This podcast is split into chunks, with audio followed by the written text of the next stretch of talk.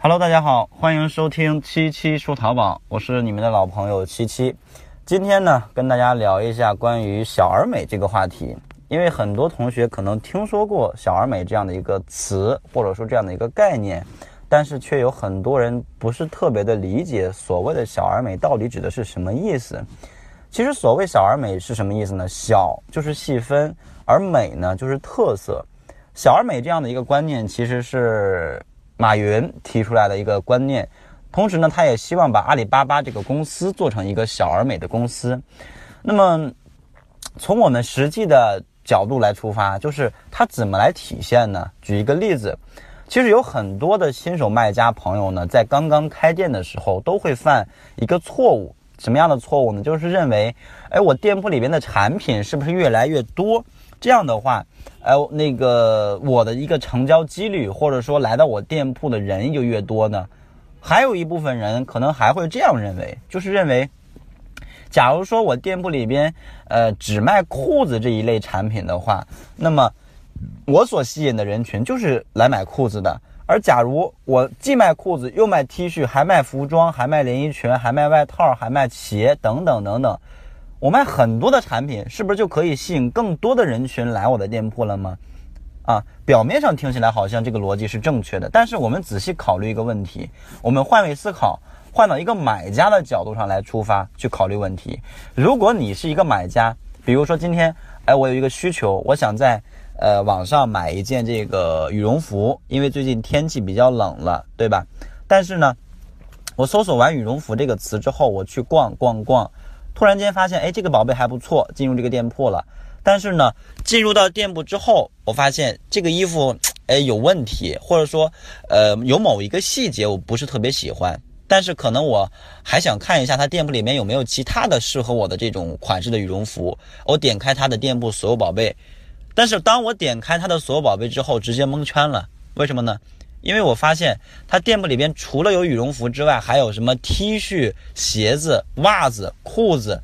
还有什么手机配件、手机壳，还有什么冰箱、彩电，啊，虽然我举的例子比较极端吧，但是实际上确实是有这样的店铺存在。如果你们大家遇到这样的一个店铺，你会怎么做？是不是有很多的消费者会直接选择关闭掉右上角的这个页面走人了？包括手机端也是一样，对吧？因为你这样的一些店铺啊，这样的一些宝贝存在到你的店铺当中，会给到买家一个什么感觉？会让买家感觉到哦，这个东西 太乱了，一点都不专业，对吧？所以选择放弃掉我们的店铺。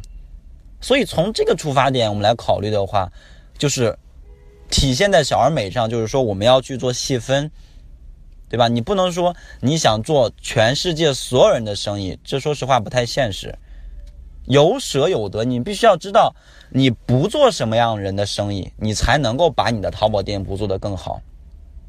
那我们把话题拉回来，那具体该怎么体现到小而美身上，或者怎么去做一家小而美的店铺呢？第一，我们肯定是要做细分，对吧？比如说我要去做女装这个类目，那女装类目下它分为各式各样的产品，比如说有外套、有衣服、有袜子，有这么呃有什么打底裤，还有裤子、T 恤、打底衫等等等等。那我可以切入一个品类，或者说以什么样的出发点呢？我以风格为出发点。我的店铺全都是销售的欧美风格的女士服装，而且主要是以上装为主，对吧？或者说，我以这个价位为出发点，我做的就是这个，呃，售价在两百到三百之间这样一个价位的欧美服饰的服，呃，这个这个服装，这也是一种细分，对不对？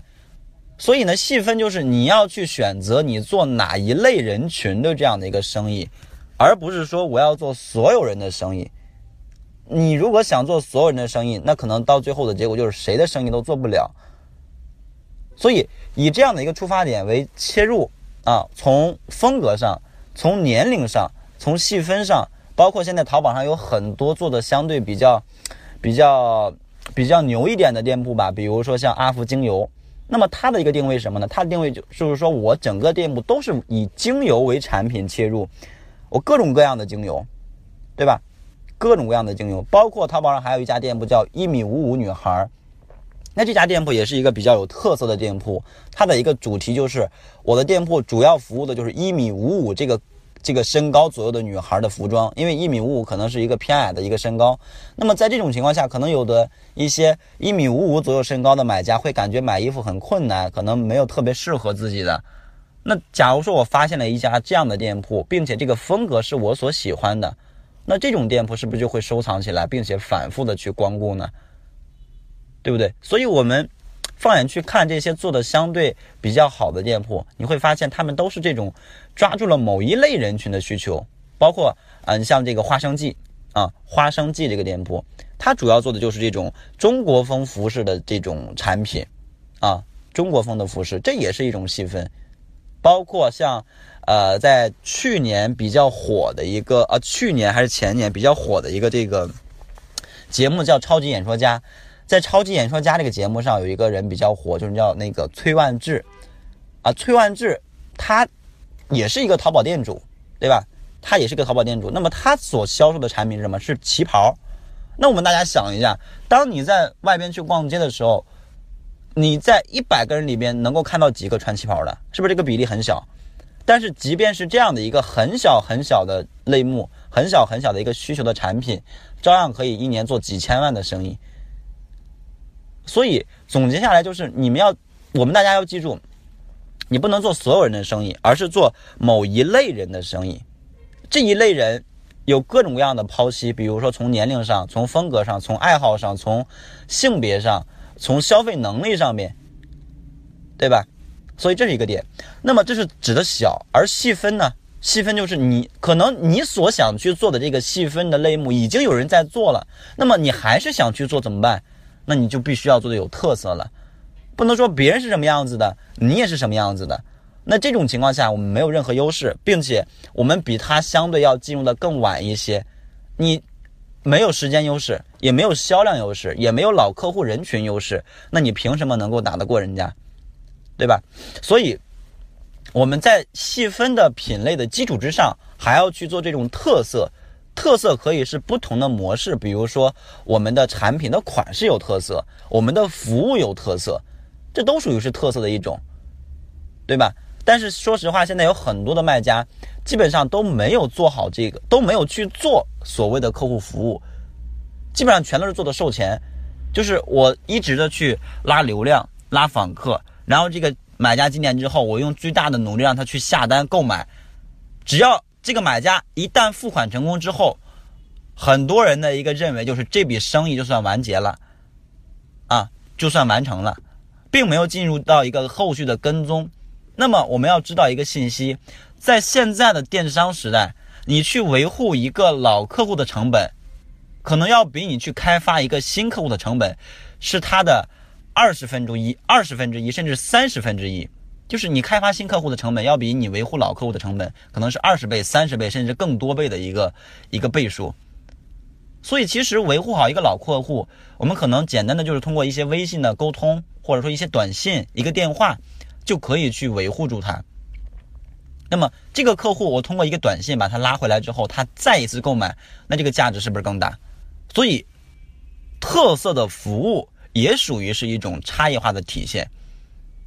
那么，我们大家去思考一下，你在产品的细分上有没有去做到一个小字？